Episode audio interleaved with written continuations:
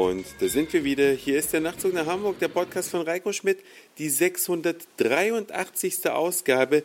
Herzlich willkommen. Ich freue mich sehr, dass ihr wieder mit dabei seid. Heute hoffentlich ganz ohne Rauschen, Knacken und Knistern. Ich weiß noch nicht so genau, was bei mir zu Hause defekt ist, sodass der Nachtzug nach Hamburg in den letzten Tagen mit etwas verminderter Sprachqualität bei euch angekommen ist. Ich nutze jetzt hier das MacBook Pro, um quasi ohne Mikrofon zu Hause zu arbeiten, denn im MacBook ist ja ein Mikrofon eingebaut und ich denke, vielleicht ist es von der Qualität einigermaßen auszuhalten. Vielleicht habt ihr es auch gehört, die Lebensmittelpreise werden teurer. Nachdem sich ja die Molkereiprodukte schon in der Vergangenheit verteuert haben, wird jetzt auch alles mögliche andere teurer. Aldi hat vorgelegt, alle anderen haben wahrscheinlich nur drauf gewartet und haben gleich nachgezogen oder werden nachziehen. Und als Begründung wurde unter anderem angeführt, dass natürlich die Transport- und Energiekosten gestiegen sind.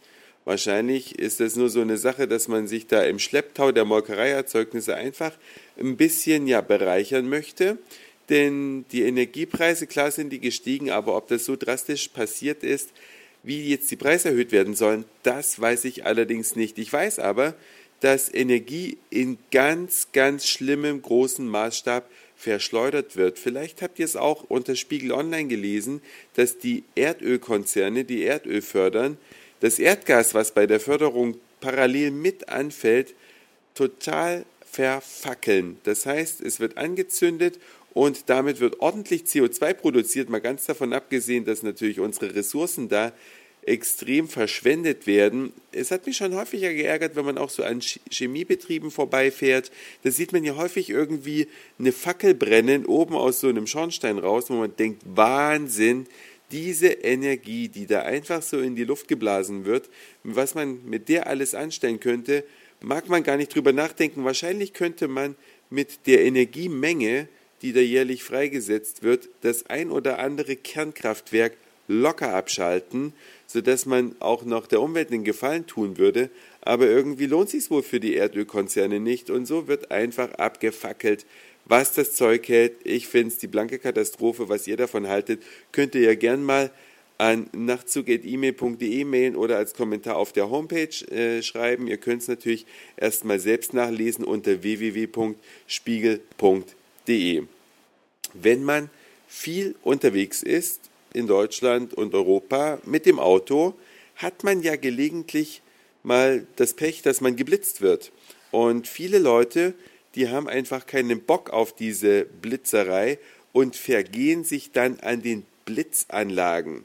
Ganz viele sind beschädigt, vielleicht habt ihr die ein oder andere auch schon mal gesehen, die mit Farbe zugesprüht wurde oder wo man sieht deutliche Bearbeitungsspuren sind auf dem Gehäuse, dass Leute versucht haben, das Ding umzufahren, umzureißen oder irgendwie anderweitig außer Gefecht zu setzen.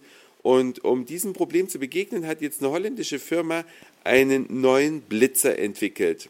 Es gibt ja seit geraumer Zeit schon die Blitzer, die man nicht mehr blitzen sieht. Die gibt es auch in Deutschland, unter anderem im Rennsteigtunnel in Thüringen. Wenn man da geblitzt wird, merkt man es gar nicht, weil es nicht blitzt.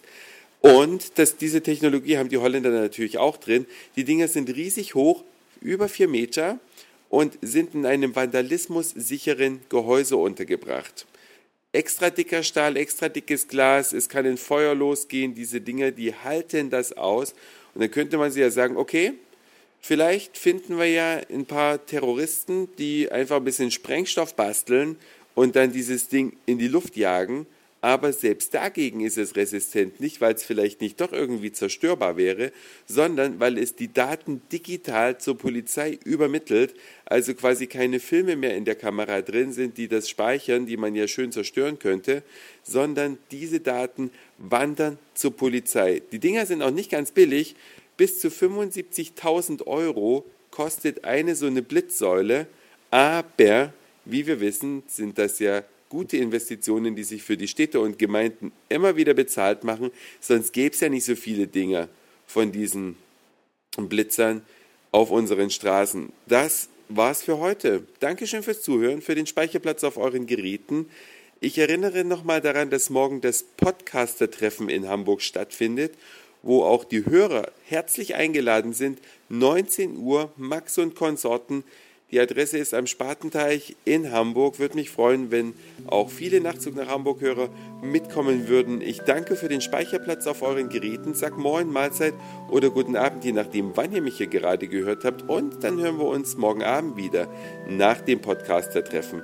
Euer Reiko.